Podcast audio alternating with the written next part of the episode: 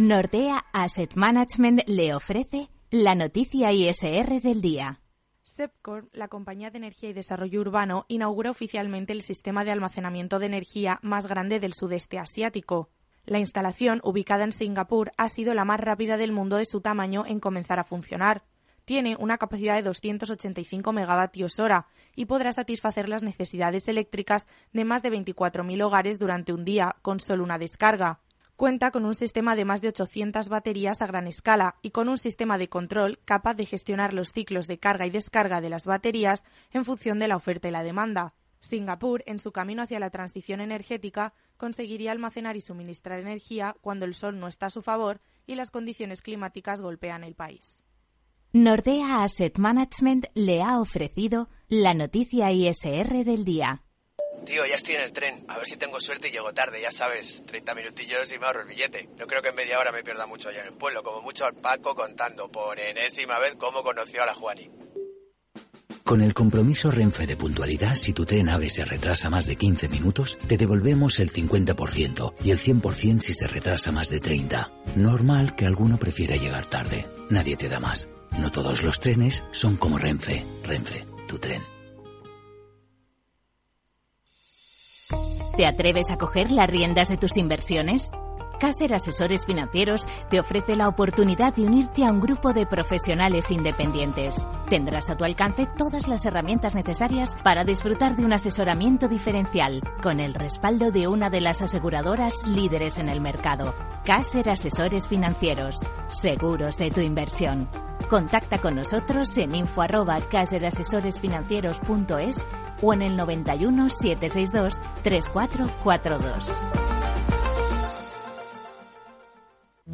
¿Traerías tu hipoteca a Cuchabank si te mejoramos las condiciones? Consúltanos directamente. Cuchabank, tu nuevo banco. Más info en cuchabank.es. En Darwinex hay más de 100 millones de euros buscando traders con talento. Ya hemos pagado más de 4 millones en comisiones de éxito. Si te tomas el trading en serio, únete a Darwinex. Capital en riesgo. Datos actualizados el 16 de septiembre de 2022. Valor Salud. Tiempo de salud. Su actualidad, sus personas, sus empresas. Todos los viernes a las 10 de la mañana en Capital Radio, con Francisco García Cabello.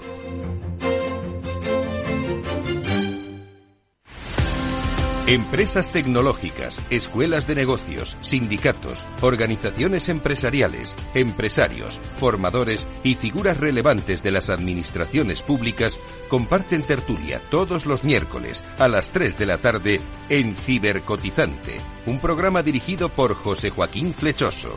Cibercotizante, la digitalización desde una óptica diferente. Capital Radio. ¡Vaya acción!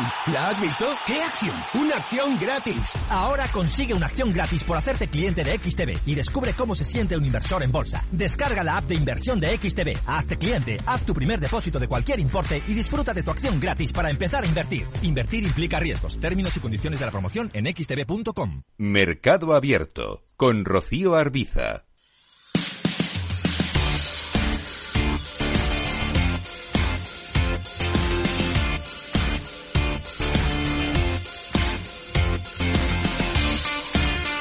Arrancamos ya el consultorio de Bolsa de Mercado Abierto en Capital Radio en esta jornada en la que el IBEX ha conseguido terminar de forma ligeramente arriba, un 0,14%, 9.172 puntos, una jornada en la que los índices estadounidenses se están dando la vuelta ya hacia terreno ligeramente positivo. De momento todavía no lo consigue el Dow Jones, que firma una caída discreta de apenas el 0,16%. Vamos a abrir enseguida nuestro consultorio de bolsa. Les recuerdo que pueden dejarnos notas de audio a través de WhatsApp con esas dudas que tengan que intentaremos resolver en los próximos minutos en el 687-050-600. También pueden escribirnos a oyentes arroba capitalradio.es. Nos acompaña esta tarde David Galán, responsable de renta variable de Bolsa General. David, ¿qué tal? Muy buenas tardes. Hola, ¿qué tal? Muy buenas tardes, un placer Rocío y a todos los oyentes de Capital Radio, un martes más contando un poco mi visión de cómo está el mercado y sobre todo contestando las dudas de los oyentes. Un martes muy interesante, muy interesante con los inversores a la espera del discurso de Powell, incluso también del de Biden de esta noche. Tendremos que esperar a partir de las 3 de la madrugada hora española, discurso sobre el Estado de la Unión. Pero al margen de esto, lo de Powell probablemente mueva bastante más eh, el mercado. Estamos viendo a los índices en Estados Unidos muy planos en esta jornada. ¿Qué está vigilando especialmente? Bueno, sobre todo vigilando el Russell 2000, ¿no? que es el índice un poco que comentamos eh, a finales del año pasado, que quizá era el que más pistas nos podía dar de cara a futuro, porque se encuentra en una, una situación muy interesante, ¿no? porque podría darnos una confirmación de suelo ya no de corto plazo, que la mayoría de índices americanos pues ya han roto sus resistencias de corto plazo, no están en una tendencia alcista clara como sí está Europa desde hace meses ya, y tendríamos una mejora de medio plazo bastante clara en Estados Unidos, en Wall Street, si el Russell 2000 supera el máximo entre los tres mínimos, porque ha construido un soporte horizontal muy claro en la zona de 1640, y si supera 2033, tendríamos un suelo en el futuro del Russell 2000. Eh, no hay que olvidar que es un índice de, de, acciones pequeñas y medianas, que es un índice muy representativo de la bolsa americana. Esto no es el Dow Jones, que tiene 30 empresas. Aquí hablamos de 2000 y por lo tanto sería muy complicado que, que aquí viéramos una, una mejora muy clara que no acabara arrastrando al resto de índices. ¿no? Si sube el Russell, probablemente subirán los demás. Por eso sí que me parece relevante ver si es capaz de activar ese triple suelo. En su día hizo un doble suelo que cumplió, luego un doble techo que también cumplió. Ha roto una resistencia eh, intermedia que era la zona 1905 y le quedan esos 2033 o los máximos de agosto, ¿no? Porque como hablamos de un futuro, dependiendo de si se mira el índice, el mini, el futuro, el nivel varía, pero quedémonos con superar máximos del 16 de agosto. De producirse la superación de ese nivel, ya estamos hablando de algo mucho más importante y de que quizá lo peor hubiera pasado en, Estados Unidos, ¿no? Tenemos al IBEX 35, en, si contamos con dividendos, en máximos de toda la historia, superando pues los máximos de dos, bueno, de 2008 ya se habían superado anteriormente, pero es que también se han superado, que era el, el nivel que faltaba, los máximos de antes de la crisis sanitaria. Con lo cual, pues lo tenemos en su vida libre, ¿no? Aquí estoy enseñando el gráfico vía YouTube David Galán. Y bueno, pues ya vemos que se ha superado el máximo de antes de la crisis sanitaria, que ya digo, eran los máximos de la historia en el IBEX con dividendos incluidos, porque obviamente el IBEX normal sin dividendos está lejísimos de máximos de 2007, pero contando los dividendos que cobran los inversores que invierten en las acciones de la bolsa española, hmm. pues está máximos, ¿no? Y eso sí, muy lejos de soportes, ¿no? No le vendría mal un descanso porque el rally que se ha metido el IBEX desde los mínimos y bueno, Europa en general ha sido espectacular, histórico, subidas tremendas que han llevado a varios índices ya a estar en máximos de toda la historia, como el, una de las bolsas más importantes del mundo, Reino Unido, también está en máximos de toda su historia, y otros cercanos o acercándose también a máximos de la historia. El, el DAX, que luego veremos, no está tan lejos tampoco, ¿no? Así que bueno, en el IBEX con dividendos, pues subida libre, soporte el primero en la media 200, pasa por 26.300. El IBEX dividendo está ahora en 29.481. Y luego, en cuanto al IBEX, que es más popular y más seguido, pues lo que vemos es que también ha pegado un, rally alcista espectacular, lejos de soporte. El primero es la zona de la media. Aquí pasa por 8.265. El mínimo relevante anterior está en 8.059. También ha quedado lejos después de este rally tremendo, espectacular no hay que olvidar que hace muy poquito, hace solo un par de meses, el IBEX estaba en 7.189, que es un soporte clave, y está ahora en 9.172. O sea que la, recuperación ha sido espectacular. Aquí, en el IBEX, lo tenemos cerca del máximo previo de 2021, que son los 9.310. Luego, en el caso del DAX, que aquí ya están dividendos incluidos, pues lo que podemos ver es que también poquito a poco, bueno, no tan poco a poco, ¿no? Bastante rápido se ha ido acercando a los, a la zona de máximos máximos de la historia que, marcó además con un doble techo en, a finales de 2021. Y ahí la zona clave es 16.290 como resistencia. Y de soporte tenemos la media ascendente que pasa por 13.860 y mínimos relevantes en 13.791 en los 11.862, 11.450 y niveles FIBO de la subida. Y en cuanto a Wall Street, que ya antes ya veíamos el Russell, vamos a ver Dow Jones. Hmm es el que mejor aguantó en, en estos final de 2022, en meses anteriores. y a principio de enero, pero es verdad que en las últimas semanas estos sectores que tanto impulsaron al Dow Jones están consolidando, descansando un poquito, ¿no? Se han puesto además a valoraciones en general ya más exigentes, porque ahí no ha habido una gran caída, el Dow Jones aguantó muy bien en los peores momentos. Hablamos del sector energía tirando, sector salud, consumo básico también tirando muy fuerte de, de las bolsas. Por eso decíamos que no parecía la típica, lo que se decía, ¿no? Que esto era como el crack del 29 o una caída tipo año 2000 y decíamos que no se parecía mucho en muchos aspectos, ¿no? Decíamos, esta caída, este mercado hiperbajista es muy raro. Y decíamos que era muy raro por, por esos motivos, ¿no? Muchos sectores subiendo, eh, incluso sectores que normalmente en una crisis muy dura no lo hacen bien. Teníamos Caterpillar, por ejemplo, que es cíclico puro y duro, atacando máximos de toda la historia, ¿no? Entonces, era un poco raro, ¿no? Creo que la situación ahora es un poco más, eh, está un poco más clara, ¿no? Y con Europa tirando muy fuerte. El Dow Jones, pues consolidando después de la subida previa, ahora le cuesta un poquito más, después de la vela que dejó el 13 de diciembre, marcando resistencia en 34.712. Y luego tendríamos resistencias en 35.492, 35.824 o 36.000 952 puntos. Bueno, soporte en la media pasa por 32.577, en mínimos relevantes como 31.727 o en los mínimos del doble suelo que generó en octubre, en momentos de mucho, mucho, mucho pesimismo, en 28.660. En cuanto al SP500, índice director de las bolsas mundiales, pues tenemos al SP500 que ha roto por fin esa bajista que decíamos que era importante superar. Además, también superó los 4.101 y ya solo le quedaría superar los 4.325 como una zona clave de medio plazo. Soporte la media que se ha girado al alza, tenemos también ahí síntoma de mejoría por análisis técnico, y luego soporte 3.764 o niveles de 3.491 donde dejó una potente envolvente alcista el 13 de octubre. Y para terminar con el Nasdaq 100, que es el que más mejoría está eh, viviendo en las últimas semanas, recuperando parte del terreno perdido, pues aquí lo que tenemos es ruptura de la bajista, ruptura de la media de 200 sesiones que estaba en fase descendente y ya no lo está, y superación además del máximo relevante de 12.166, con lo cual, pues a corto plazo ha mejorado, no es una opinión, sino que técnicamente ha roto resistencia y ha superado la media y la bajista, y eso ya digo que no es una opinión y no hay, hay que alejarse lo máximo posible de las opiniones y de los sesgos. Le queda, es verdad, de medio plazo la resistencia de 13.725 y como soporte veremos si la media que se está girando al alza pasa a ser soporte. También soporte en 11.251, en 10.671 puntos y en los mínimos de envolvente alcista también del 13 de octubre, que era un nivel importante en índices americanos y en muchas acciones, en 10.440, que además coincidía con el nivel FIBO clave de toda la subida previa en ese escenario que comentamos que podía darse de una corrección a niveles FIBO para quizá luego ver si podían volver las subidas. ¿no? Hmm. Las subidas habían sido demasiado verticales y se hizo la típica eh, corrección o, caída a niveles FIBO. Lo que pasa que tanta subida tan fuerte, pues una corrección simplemente al primer FIBO o al 50% de la subida suponía una corrección importante. Y una cosita más solo. Sí.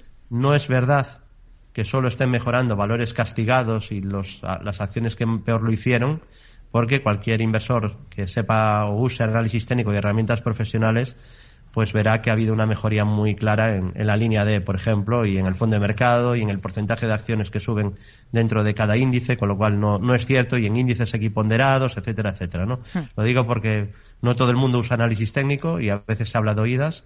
Ha mejorado el fondo de mercado, no es solo que estén rebotando valores que habían sido previamente castigados. Vamos a ir con dudas de oyentes primeros tres valores que vamos a analizar en el mercado español. Daniel nos escribe preguntando por un análisis para entrar en Gestam, Adolfo Domínguez y Amadeus. Si le parece, empezamos por la más grande, en la que está en el IBEX, Amadeus. Venga, pues Amadeus. Bueno, es una compañía de un sector que había quedado muy, muy rezagado mm, y diría que incluso ilógicamente rezagado, porque teníamos al valor aún cerca de mínimos con ya cuando el mercado suele eh, descontar expectativas, con datos ya que estaban mostrando una recuperación muy grande del sector de viajes, ¿no? Entonces, mm, algo raro pasaba. Finalmente, pues parece que ya, mm, en parte al menos, ¿no? Han, han hecho ese recorrido lógico a la recuperación de números, es decir, estaban dando o estaban saliendo datos en las compañías aéreas y en agencias de viajes que mostraban vuelta prácticamente a niveles de 2019 en cuanto a su negocio ¿no? y a tráfico de pasajeros. Con lo cual no parecía muy normal pues tener ese tipo de acciones cerca de mínimos de los últimos años, ¿no? Que era la, la, situación que tenía Amadeus hace muy poquito, ¿no? Sí que ahora ha pegado un rally alcista muy potente tras por fin superar la resistencia que suponía la zona de la media 200 sesiones que estaba en fase descendente. Ahora la zona de la media pasa a ser soporte. La tenemos en la zona eh, un poco por debajo, 53 euros, la media 200. Es un, un soporte a tener en cuenta de cara a futuro. También soporte niveles FIBO de la subida y luego mínimos relevantes, 48,36 euros o en 44,85 euros. Resistencias es verdad que todavía le quedan algunas. Eh, tenemos la zona de 61,80 más o menos y luego sobre todo pues estamos hablando ya de zona de, de 66,38, zona de máximos de 2021 ¿Mm? y luego ya nos tendríamos que ir a zona de máximos de la historia que se generaron ya hace tiempo. Estamos hablando de 2018, ¿no? Este valor lleva mucho, mucho tiempo sin marcar nuevos máximos. Ahí, ahí marcó 79,27. Pero bueno, fase de recuperación y clara mejora técnica del valor a corto medio plazo, con soporte en la media y mientras la media suba, pues podríamos hablar de, tendencia alcista de corto plazo por lo menos. ¿no? Y Gestam, aquí estamos hablando de eh, autopartes, componente de automóviles, y aquí hay que decir que sí que hay una una cierta mejora, también por ruptura de resistencias, incluso pues hablar de una especie de doble suelo o rango lateral roto por la parte alta, ¿no? que lo voy a ir marcando ahora para que también lo vean todos los que nos van siguiendo por YouTube. Ahí vemos que se rompe la resistencia un poco por debajo de 4 euros, con lo que teníamos dos mínimos en la misma zona, se supera el máximo entre mínimos y por lo tanto procedemos a medir la distancia entre esos mínimos y los máximos y proyectamos ese rango desde el punto de ruptura. Nos sale un objetivo aproximado teórico, porque seguro en bolsa no hay absolutamente nada, hablamos de probabilidades, mm. en torno a 5 euros. Entonces, hay mejora técnica en el título. Ya incluso se podría marcar un enorme triángulo eh, simétrico también roto al alza, con lo cual hablaríamos de un objetivo mucho mayor, a zona de máximos incluso. Así que tenemos mejoría técnica en, Gestam. Es verdad que es un sector de, de, cierta ciclicidad, pero que está mejorando. Tiene soporte en la media ascendente, pasa por 354 y luego tendríamos los 330, los eh, 316 o la parte baja del rango que era 293 y luego ya estarían los mínimos que marcó en marzo del año pasado en 273. Resistencia en 4 con 52 sería la próximo, el próximo nivel clave. Sí. Hemos visto Amadeus, Gestam. Adolfo Domínguez era el otro valor que nos ponía sobre la mesa este oyente. Bueno, aquí ya hablamos de un valor eh, bastante más estrecho. Y déjame ver que no, no me sale a la primera aquí en esta, eh, no, Aprovecho para, para, comentar mientras localiza el gráfico. Ahí al cierre resultados, por ejemplo, de Montevalito en el continuo, que ha ganado 4,1 millones de euros en el último año, un 26,7% más. Y pongo sobre la mesa ENCE, que es el gran protagonista del mercado continuo esta jornada, con esa subida del 27% después de avalar el Supremo su continuidad en esa fábrica de Pontevedra. Ahora le pregunto por el aspecto técnico, cómo queda después de este amplio hueco alcista de esta jornada. ¿Ha localizado mm, sí. Adolfo Domínguez? Sí. Bueno, es un título que ahora mismo está en tendencia alcista, pero que yo tengo totalmente apartado de mi operativa y es por el tema de la iliquidez, ¿no? Ya lo he comentado alguna vez que procuro no entrar en valores que yo mismo no puedo mover con mi propia entrada y salida, con lo cual pues este se queda muy muy justo de liquidez. Ha habido algún momento donde sí que ha habido cierta liquidez y volumen, como a principios de 2017 o en algún momento de 2018, pero para poner un ejemplo muy cercano, hoy ha movido poco más de 20.000 euros. Claro, eh, imagínate, ¿no? 20.000 euros no es nada. Si lo puede mover un inversor particular, que no podrá hacer con este valor una, una banca de inversión? O sea, no podría no podría entrar y salir a mercado y si entrara movería el valor una barbaridad, ¿no? Entonces yo un valor que un participante, un único participante lo, lo puede desplazar una barbaridad, pues no, no lo utilizo para, para invertir. Otra cosa es que, bueno, hay algún inversor que confíe en la compañía o que lo haya estudiado muy bien las cuentas, se la conozca de memoria y quiere invertir a muy largo plazo. Pero vamos, mm, por mi criterio de liquidez, eh, pues sería un valor que se aparta de, mis estándares, ¿no? De, volumen y liquidez. Es verdad que ahora pues, ha subido fuerte en el último tramo ha roto la zona de la media, la media ahora pasa a ser soporte, está en fase ascendente, pasa por la zona de 4, aunque también es verdad que va a tener muchos obstáculos por el camino porque es un valor que lo había hecho bastante mal, aunque sí es cierto que ya lleva unos años pues estableciendo una zona de soporte clarísima en, niveles por encima de 3 euros. ¿no? De hecho, desde el 2012, pues lleva apoyándose en la zona un poco por encima de 3 y ya van 3 o 4 veces o 5 en que se apoya ese nivel, con lo cual es verdad que lo ha hecho fatal el valor en el largo plazo, desde zona de casi 50 bajó a niveles de 3, pero en esa zona de 3, un poco por encima de 3, sí que ha encontrado un soporte a largo plazo que ya lleva funcionando 10 años, incluso un poco más, y ha vuelto otra vez a funcionar y, parece que a corto plazo pues ahora está en tendencia alcista, ¿no? Mientras la media suba, pues veremos a dónde llega, pero ya digo, muy líquido, eh, se mueve con muy poco volumen, se mueve el título hmm. y tiene el primer obstáculo importante en los máximos que generó en verano de 2020, que ya hablamos de tres años ya sin superar esa zona, en 5,66. Por encima, pues quizá pudiera intentar eh, continuar con, las alzas y con el rebote. Hmm. La siguiente sería ENCE, ¿no? Sí, ENCE, después de ese espectacular comportamiento de la jornada de hoy, tras esa noticia importante y positiva que ha recibido la compañía, el Supremo avala que continúe ENCE en esa planta, en esa fábrica de Pontevedra. Sí, esto era un poco la espada de Damocles que tenía la compañía encima, ¿no? Esa fábrica de Pontevedra, los problemas medioambientales, ¿no? Y que pues además mm, tampoco se ponían de acuerdo los diferentes gobiernos ¿no? de, sobre, sobre si había que cerrarla o no, así que noticia muy positiva. Y el título, pues es cierto que ha confirmado mejoría, porque realmente lo último que había hecho es un movimiento muy lateral, ¿no? De consolidación después de un rebote. Tiene soporte clave en la zona de 2,69, 2,70, 2,70 y mientras no pierda 2,70 podríamos decir que está en fase alcista de corto plazo. El tema, claro, que hoy ya cierra muy por encima, ¿no? Entonces, de no estar dentro, pues obviamente habría que buscar un, algún retroceso para, para, poderse permitir un stop un poco más cercano, porque ahora, pues con la subida tan fuerte de hoy, está lejos de soportes. Pero tendencia alcista ha mejorado y daría un pasito más, confirmando mejora también de medio plazo, por encima de 4, 14, 5. Ese sería ya el siguiente obstáculo. Hablamos de máximos de primavera de 2021 y quedaría, es verdad, si rompe ese nivel, el camino despejado para un nuevo tramo de subida, porque eh, podría quizá girarse poco después, pero lo cierto es que después ya la siguiente resistencia eh, no tiene obstáculo histórico en el, eh, como resistencia hasta la zona 625 aproximadamente. Así que vamos a ver si puede con ese nivel. La vela de hoy es positiva, casi una vela Marubozu con volumen de contratación alto, eh, con lo cual, pues incluso podríamos decir que la zona de 3.45 más o menos pasa a ser un nivel de soporte también a tener en cuenta. Pero mientras no pierda esos 2.70, pues es un valor que está en tendencia alcista y casi lo más probable viendo la entrada de dinero de hoy y la, vela tan potente y la superación de máximos de agosto, y con permiso de esos 4,15, con, 15, lo más probable sería eh, la continuidad de la tendencia alcista. Hmm. Vamos con más dudas, con más cuestiones. Vamos a escuchar, si le parece a David, esta nota de audio de uno de nuestros Muy buenas tardes. Mi pregunta sería para entrar en Airbnb, ¿cómo lo ven? Soporte, resistencias y todo eso. Eh, Paco, desde Chubar, muchas gracias por su programa y adelante. Bueno, pues Paco, que pregunta por una posible entrada en Airbnb, mercado estadounidense. ¿Cómo lo ve para entrar ahora en el valor? David.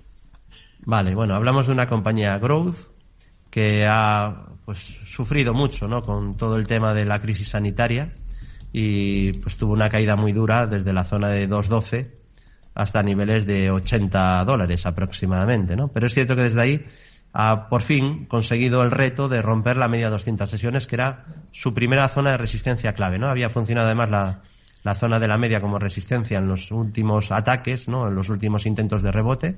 Había fracasado en septiembre del año pasado y también en octubre. Por fin ha dejado atrás la zona de la media. La media se está girando al alza y pasa a ser un primer nivel de soporte a tener en cuenta.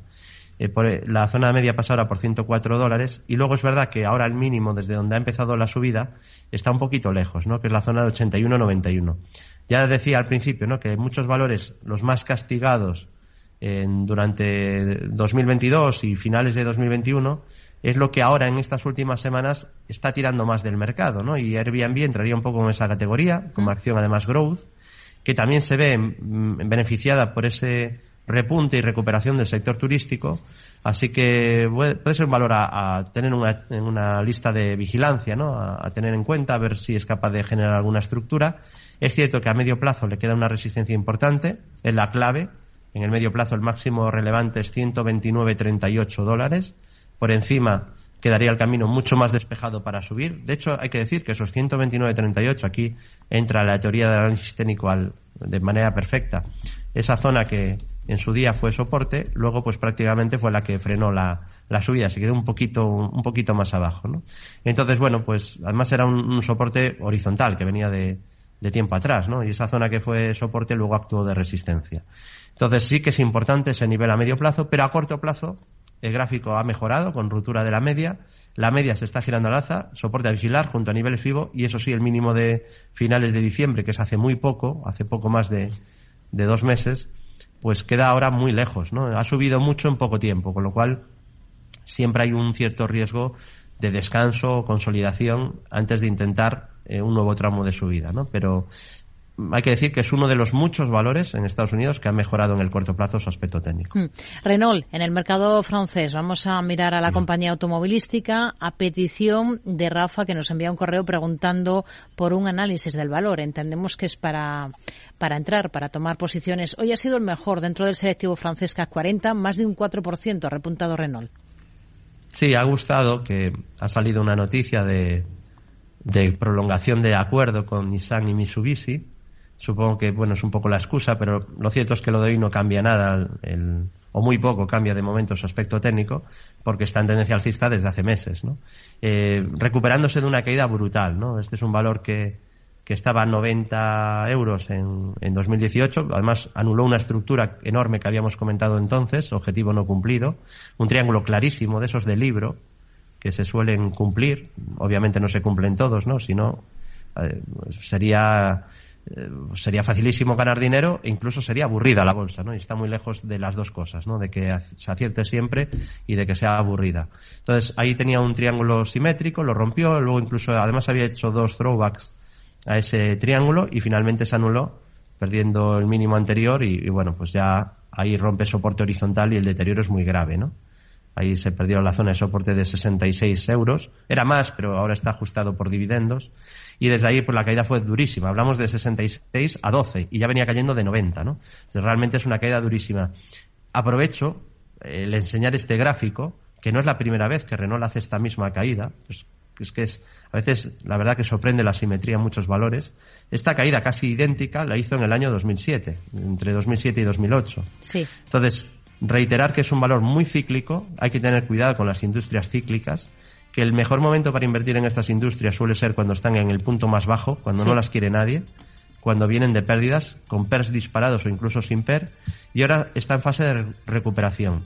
Muy cerca de una resistencia clave de medio plazo, hablamos de los, la zona de 41 con, con 42 euros, ¿Mm? ese nivel es importante, hoy ha atacado ese nivel, por encima quizá pudiéramos pensar en un nuevo tramo de subida y soporte media ascendente pasa por 32 y luego mínimos crecientes 31,07 28,93 eh, y zona de 27 euros.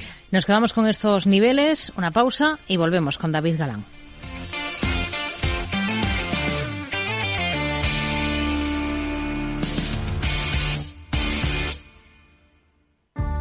Buen restaurante, velitas, música de jazz.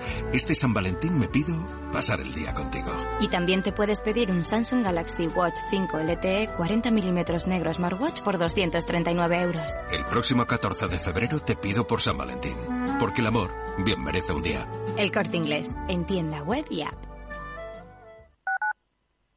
La unidad de pediatría del Hospital HLA Universitario Moncloa es un equipo experimentado de pediatras de diferentes especialidades, equipamientos diagnósticos, urgencias pediátricas 24 horas y hospitalización. Pide cita al 917-581-196.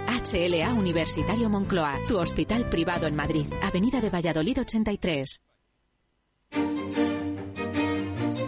Valor Salud. Tiempo de salud su actualidad, sus personas, sus empresas. Todos los viernes a las 10 de la mañana en Capital Radio, con Francisco García Cabello.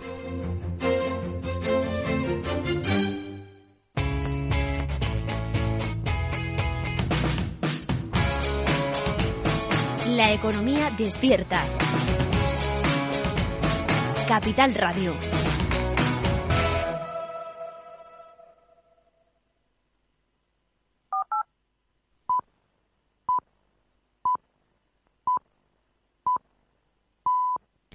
Seis y media de la tarde, cinco y media si nos están escuchando desde Canarias. Seguimos en Mercado Abierto. Enseguida, segunda parte del consultorio de bolsa con David Galán. Pero antes, agenda para mañana, Javier Luengo. ¿Qué tal, Rocío? Pues si te parece, vamos con la agenda para mañana, un Ecuador de semana, un 8 de febrero, en el que habrá que estar atentos a la balanza por cuenta corriente de Japón. Primera de las referencias macro de la jornada llegará de madrugada, cuando también conoceremos un poquito más tarde, eso sí, la decisión de tipos de interés de uno de los emergentes que más proyección presenta para los próximos años, el Banco Central de India. Aquí en Europa, comparecencia de los miembros del Consejo de Gobierno, por un lado del Bundesbank y por el otro del Banco Central Europeo, junto a las nóminas no agrícolas, dato de paro y de empleo para el cuarto trimestre en Francia o ventas minoristas en el caso de Italia. Desde la tarde española, el ojo en Washington, Estados Unidos, también allí palabras de los miembros del Comité de Mercado Abierto de la Reserva Federal junto a los datos semanales del mercado hipotecario, el índice de compras MBA y refinanciación de los tipos de créditos. En resultados trimestrales de algunas compañías como Allianz Bernstein, en el caso de Wall Street, antes de apertura del mercado, también de Blackstone o Brookfield, y tendremos que atender a la hora del cierre, una vez toque la campana en la principal plaza bursátil del planeta a los trimestrales de compañías como iRobot. ¿Me pones un poco de jamón? ¿Ibérico? Sí. ¿De bellota o de cebo? Pruébelos. Mmm, este. Bueno, ¿verdad? De jabugo. Se lo voy a cortar a cuchillo. En la charcutería de Hipercor y el supermercado El Corte Inglés te ofrecemos los mejores jamones, embutidos, quesos y fiambres con la mejor atención y ahora con hasta 25 euros de regalo. Charcutería del Corte Inglés. Toda una experiencia.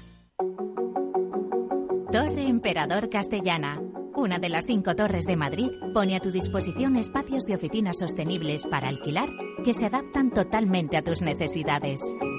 Con un entorno y vistas inmejorables, buenas conexiones de transporte y unos servicios de gestión únicos que harán mucho más especial el día a día de tus empleados. Torre Emperador Castellana, donde los negocios hacen negocios.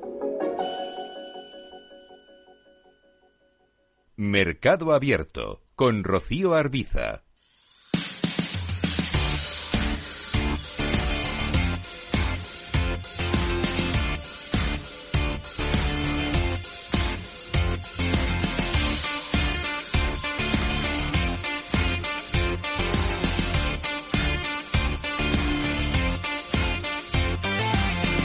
Pues estamos ya en esta segunda parte del consultorio de bolsa. Estamos en Capital Radio Mercado Abierto hablando con David Galán de Bolsa General, analizando valores, compañías por las que ustedes nos están preguntando.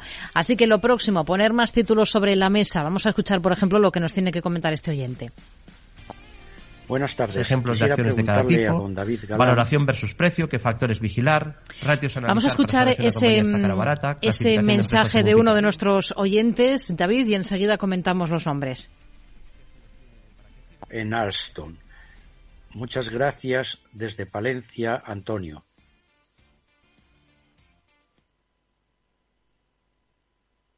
Bueno, vamos a, vamos a retomar ese consultorio de bolsa. Nos comentaba este oyente anterior, nos pedía un análisis sobre Alstom. Eh, David, creo que nos puede escuchar de nuevo, ¿no? Sí, sí, estamos. Bueno, pues vamos con ese análisis de Alstom, bolsa francesa. Vale, bueno, esta es una compañía que el sector no lo hizo nada bien y, sufrió mucho. el valor cayó también en línea al sector. Mm, hay que mirar, por ejemplo, CAF en, en España también ha tenido muy mal comportamiento, cuando históricamente lo había hecho muy bien, de hecho mucho mejor que esta compañía. Y bueno, pues ahora la tenemos en tendencia alcista de corto plazo, tras, ya digo, una caída muy fuerte, pues ahora al menos está recuperando. Ya digo que en general aquellos valores muy castigados, pues vienen haciéndolo ya mucho mejor en los últimos meses, ¿no? Aquí podemos eh, ver cómo está en tendencia alcista de corto plazo, con soporte en la media 200 sesiones. Tenemos primer soporte en la zona 2305 y luego tendríamos soporte en la zona de 22.50, que es el nivel clave, ¿no? Perder ese nivel sería negativo.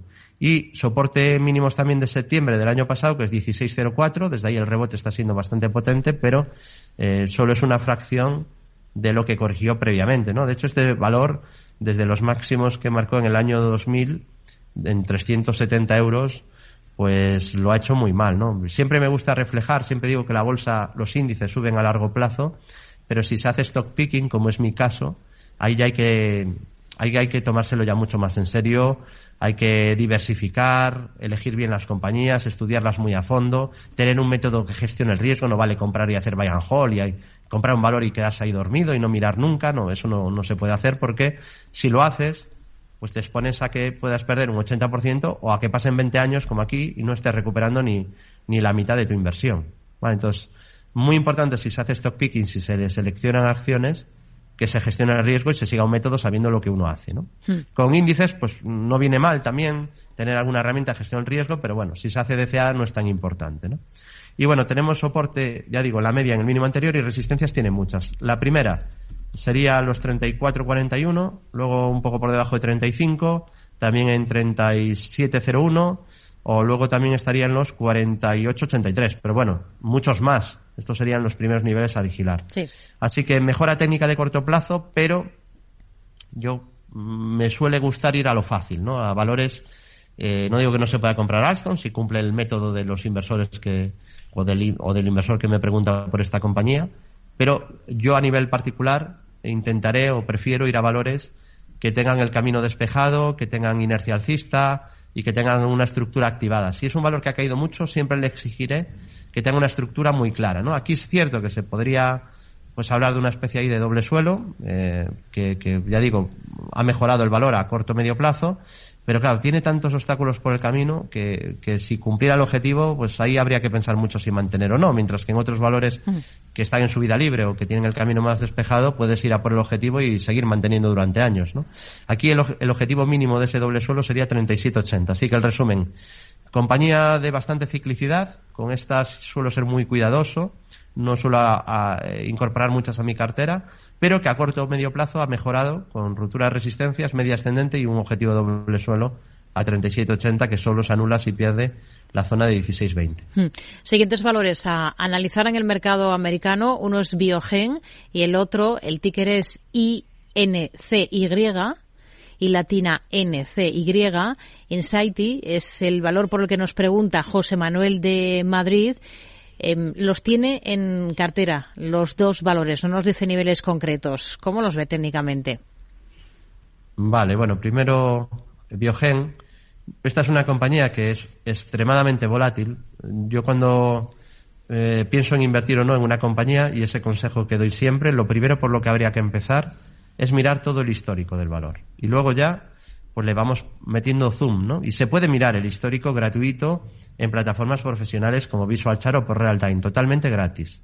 Entonces, no, yo recomiendo usar eso y no webs gratuitas donde igual solo ves cinco años o seis, porque no ves toda la foto, no ves todo el, no ves toda la tendencia. Es importante ver la tendencia de fondo, ¿no? Para ver de dónde viene, si hay resistencias por el camino, si viene de una caída enorme o de una subida enorme, etcétera, ¿no? Aquí podemos ver que desde los, desde el año 92, pues tuvo muy buen comportamiento, pero encontró resistencia en máximos del 2015 y han pasado ocho años y aún no se han superado esos niveles. Es cierto que ahora en el corto plazo ha vuelto a subir. El peligro de esta compañía, y solo hay que echar un vistazo, es que deja gaps enormes frecuentemente, cada vez que, claro, que hay algún avance en medicamentos o algún, alguna terapia que no se aprueba, pues tienes casi ahí una, una ruleta rusa. Porque te puede subir el 20% o el 30%, que ya ha pasado muchas veces, pero te puede caer también el 20 o el 30% y también ha pasado muchas veces, ¿no? Entonces, esto le, le da un poco más de, riesgo y volatilidad de lo normal, ¿no? Y sería más cuidadoso quizá que con algún otro tipo de valor. Ya ves, cualquier inversor que esté viendo este gráfico ya ve que saltos pega, ¿no? Es brutal esto. Entonces, bueno, ahora ha pegado un salto importante rompiendo la media, eso es muy positivo. La ruptura de la media con ese gran hueco de escape alcista. Eh, primer soporte sería la media, que pasa por 2,60. Luego el mínimo anterior en 2,65,32. Tendría otro soporte en 2,50,31. En el gap de escape alcista en 197,79. Y luego estarían ya los 187,16. Así que ahora alcista en el corto medio plazo, pero valor muy, muy, muy, muy peligroso y habitual eh, de que habitualmente va dejando gaps gigantescos, ¿no? Entonces te expones que cada año pues va a haber un gap de un 30-40%, eh, está siendo así prácticamente todos los años y te puede tocar a favor pero te puede tocar en contra, ¿no? Entonces mm, o no o no operar en este tipo de valores o operar con una cantidad menor de lo que habitualmente se utiliza para, para invertir. Y la otra era Insighty, ¿no? Sí. Y latina vale. N Vale. C y. Sí. Vale, la tengo aquí. También no la tiene- he visto, También la tiene no la he visto mucho, pero bueno, alguna vez la había mirado ¿Mm? porque había subido fuerte años atrás, pero ahora pues lleva sin subir ya desde los máximos se marcaron a cinco años en 2017. Entonces, bueno, es un título que desde 2017 lo hizo mal y que ahora es verdad que al menos se ha estabilizado, ¿no? Ya van muchos años también que no pierde la zona de 58 dólares. Ha marcado varios mínimos un poco por encima, en 62 aproximadamente ha hecho un campamento base un poquito más arriba, ahí hay soporte horizontal. E incluso recientemente pues ha hecho otro, otra zona de soporte un poco más arriba en 65, ¿no? O sea, 65, 62 y, y zona de 57. Esos serían los niveles de soporte que tiene, que tiene esta compañía. Y resistencias, porque tampoco es que tenga una tendencia muy fuerte, eh, tienen la zona de 86 dólares, un poco por encima, y luego estarían los 88,26, los 101,47 o los niveles de, máximos que marcó en 2020 con figura de, de doble y triple techo en niveles de 110,36 no me llama mucho la atención. ¿no? Me gusta buscar valores en tendencia, eh, que, con estructuras alcistas claras. Y sí es cierto que aquí hay pues una especie ahí de rango lateral que parece haber roto, pero que a lo mejor es una pequeña pasada de frenada, ¿no? Mm, Por igual que, que abajo los mínimos no son exactamente al tick en el mismo nivel, pues puede pasar lo mismo en los máximos. De hecho, ya los dos máximos previos no eran justo en el mismo nivel. Que son, cuando hay rangos, siempre hablamos de zonas, ¿no? Igual que cuando hay dobles suelos o dobles techos, hablamos de un nivel al tick. Cuando hablamos ya de rangos, hablamos de zona, con lo cual me queda un poco la duda si la zona de 86, eh, 85 y medio se puede dar por rota, ¿no? Y además acaba de corregir fuerte desde ahí. Ya digo, mejora técnica de corto plazo, pero no es de los valores tampoco que tenga el camino más despejado al alza. Lo que sí me gusta es que lleva ya mucho tiempo consolidando y tiene soportes fuertes, pues eh, no muy cerca, pero relativamente cercanos, ¿no? Si ahora corregirá un poquito más. El primer soporte sería la media 200 que pasa por 77. Ya digo, bastante volátil y no lo veo demasiado claro eh, su tendencia de fondo. No, no, no me llama mucho la atención el gráfico ahora mismo por análisis técnico. Sí. Vamos con otra nota de audio de otro de nuestros oyentes y analizamos el valor que nos proponga. Hola, buenas tardes. Soy Juan Carlos desde Madrid. Eh, para preguntar sobre Amazon si está bien estos precios de la corrección de hoy para entrar o seguimos esperando más abajo. Gracias. ¿Cuándo entrar en Amazon? Se plantea este oyente. ¿Cómo lo ve, David? Bueno, yo veo un valor que to- todavía sigue bastante débil, ¿no? Obviamente no sé dónde va a hacer los mínimos, no tengo ni idea. Quizá los ha hecho ya, pero es que no lo sé. Y yo siempre le exijo al precio, cuando un valor ha caído muy fuerte, este podría ser un ejemplo, le exijo que me haga alguna pauta de giro, ¿no? Y que la media 200 se gira al alza.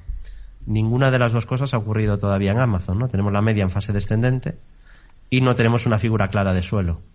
Entonces, bueno, de momento cierta precaución. Hablamos en el pasado que se estropeaba mucho el gráfico si perdía 158 y que confirmaba deterioros si perdía 144.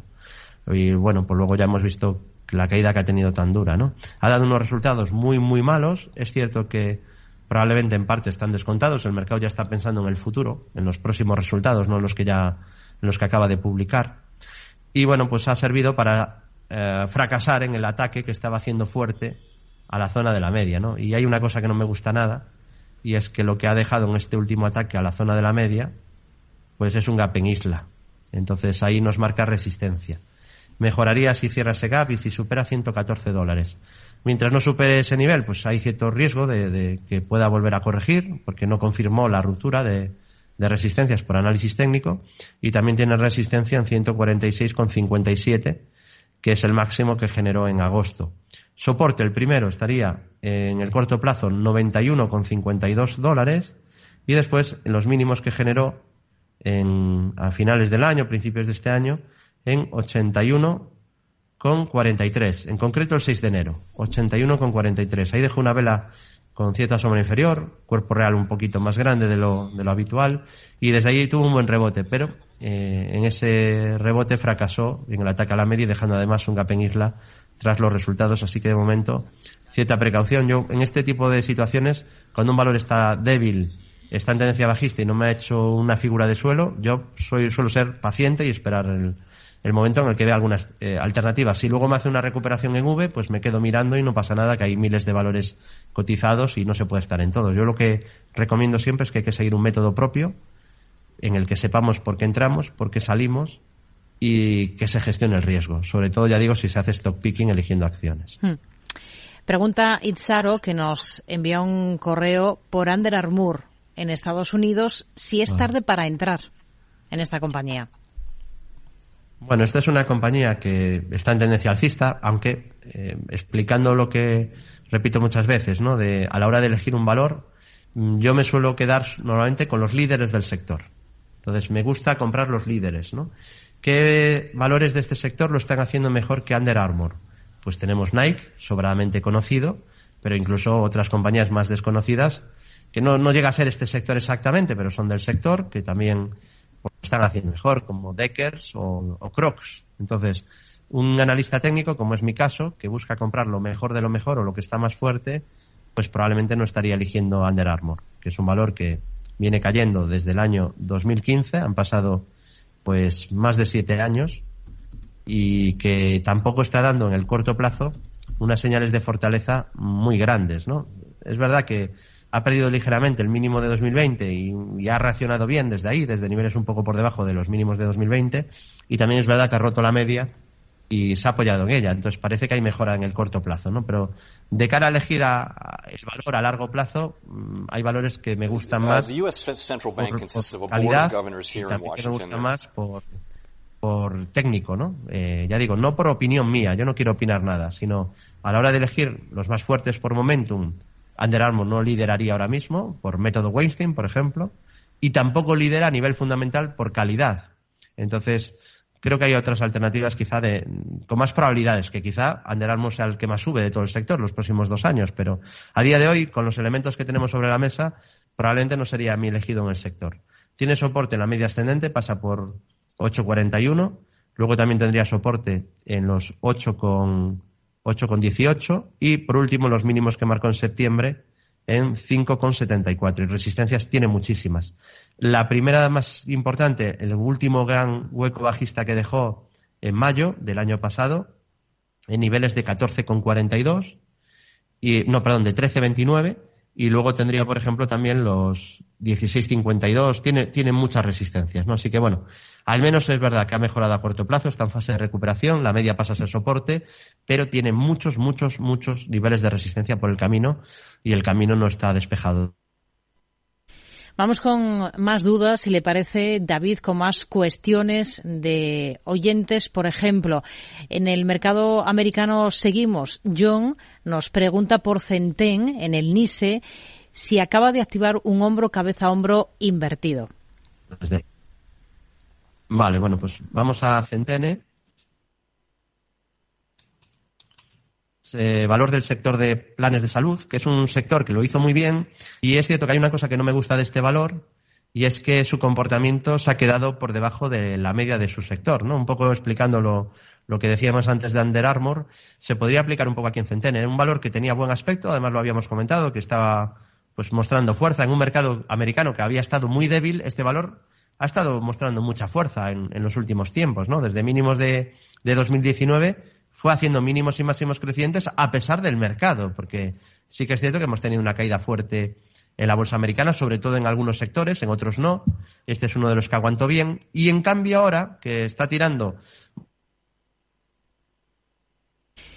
Parece que hemos perdido esa comunicación con eh, David. No sé si le, escuchamos. David, ¿nos escucha? Bueno, vamos a aprovechar entre tanto. Y ¿Se me escucha a mí? Ahora sí, ahora sí que le escuchamos. Ahora sí. Vale, decía que se ha quedado ahora atrasado respecto a otros sectores, que había sido un sector muy defensivo, que había sido capaz de aguantar con un mercado muy débil y en cambio ahora está pasando un poco lo, contrario, ¿no? Tenemos un valor que ha roto soportes y yo creo que la figura que comenta el oyente puede ser hombro cabeza hombro normal, ¿eh? No, no invertido porque eh, aquí tenemos una neckline bastante clara uniendo los últimos mínimos y podemos aquí eh, vislumbrar una figura de hombro cabeza hombro y se habría activado, ¿no? Me extraña que se vaya a producir tanta caída, pero la estructura está ahí y podemos ver que se ha activado con la ruptura de la neckline, ¿no? Podemos además ver que hay incluso una estructura bajista por estructura de impulsos FIBO, que la media 200 ha girado a la baja, pasa ahora por 82.30, vas a ser una resistencia muy importante, junto a niveles de 87.84 y 97.51. Y el objetivo, que no lo hemos señalado, que activaría el, que ha activado el valor porque ha roto ya la neckline, pues medimos y proyectamos, nos sale un objetivo en torno a, es un objetivo importante de medio plazo, sí. a eh, zona de 51 más o menos, un poco por encima de 51 dólares. No sé si se cumplirá, pero quizá al menos sí que el haber roto soportes, el tener la media descendente y el no estar eh, comportándose mejor que la media del mercado, puede ser motivo suficiente para que no mm. sea el valor elegido para ahora mismo eh, pues buscar mm, compras en valores fuertes, pues este se nos cae, ¿no? En ese criterio que utilizamos la mayoría de analistas técnicos. Así que mientras la media esté en fase descendente, pues cierta precaución, porque técnicamente, que es lo que estamos viendo, ahora mismo no está fuerte, está en tendencia alcista, en tendencia bajista. Sí que tiene un soporte importante en la zona de 59,70. Hmm. Una de las claves de esta jornada está en ese discurso del presidente de la Fed, Jerome Powell. Creo que podemos escuchar un poquito de su intervención. Bueno, entre lo que ha dicho, sí. Le escuchamos.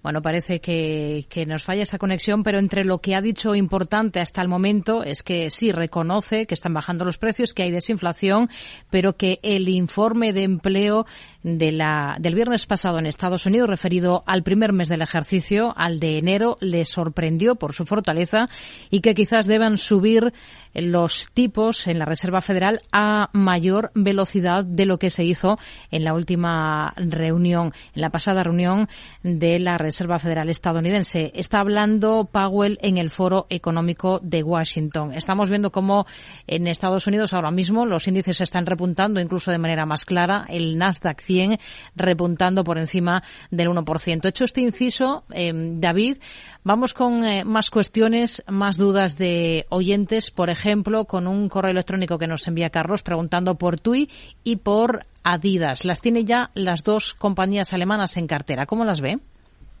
No, no tomé nota de la primera. Ah, ¿Cuál es la primera? TUI. ¿Cómo? TUI, la compañía de, ah, de viajes. De viajes. Sí. Y Adidas, la segunda de las compañías. Vale, empezamos por, por TUI, si te parece.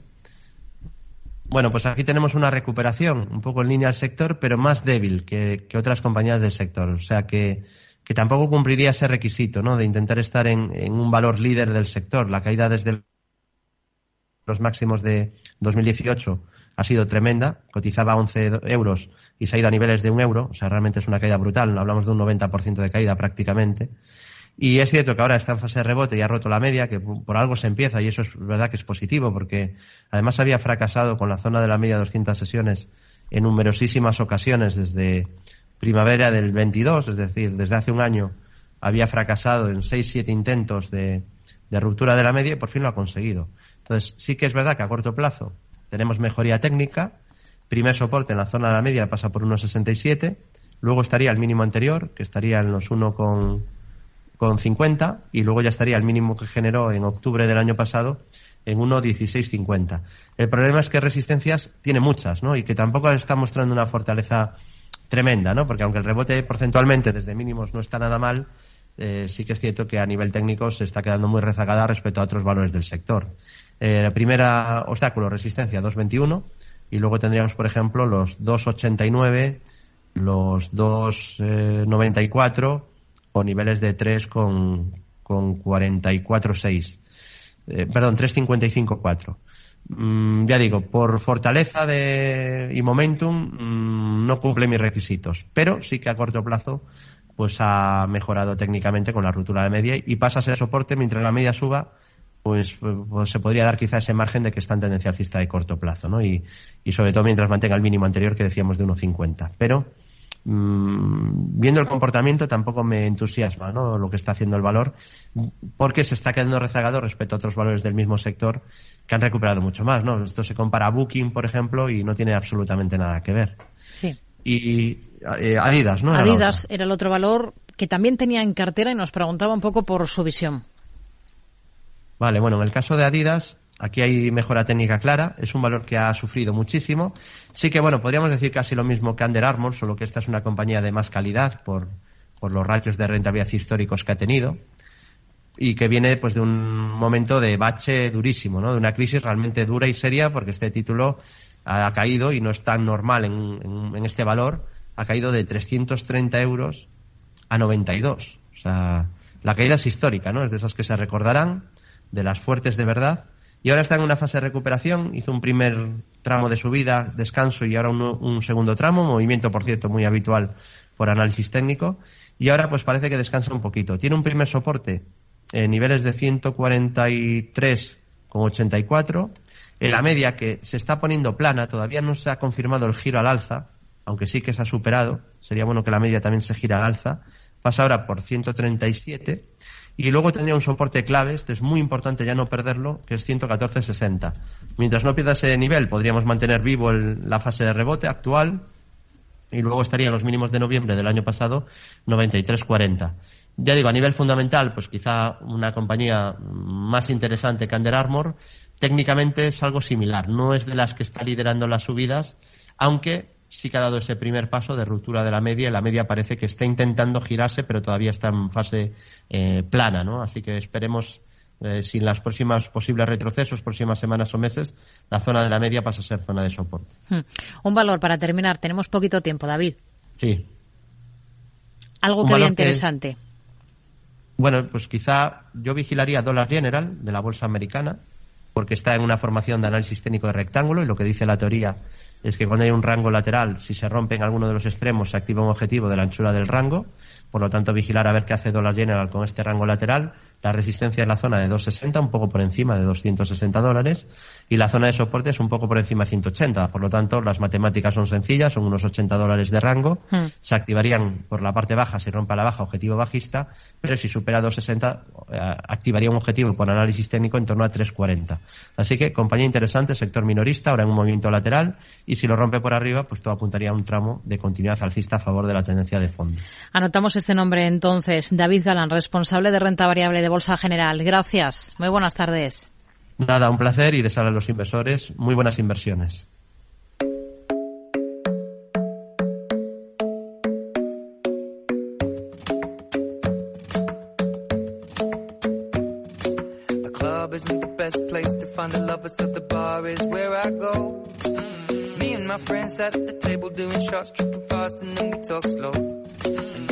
Pues nosotros terminamos, como siempre, gracias a, ustedes por estar al otro lado, por acompañarnos aquí en Mercado Abierto desde las 4 de la tarde. Gracias a todo el equipo del programa. Volvemos mañana a partir de las 4 de la tarde. Enseguida llega Eduardo Castillo a esta sintonía Capital Radio después de las noticias. Enseguida boletín informativo y les daremos más datos de esos comentarios que está realizando el presidente de la Reserva Federal, Jerome Powell. Lo dicho, mañana volvemos en Mercado Abierto a las 4. Gracias. Muy buenas tardes.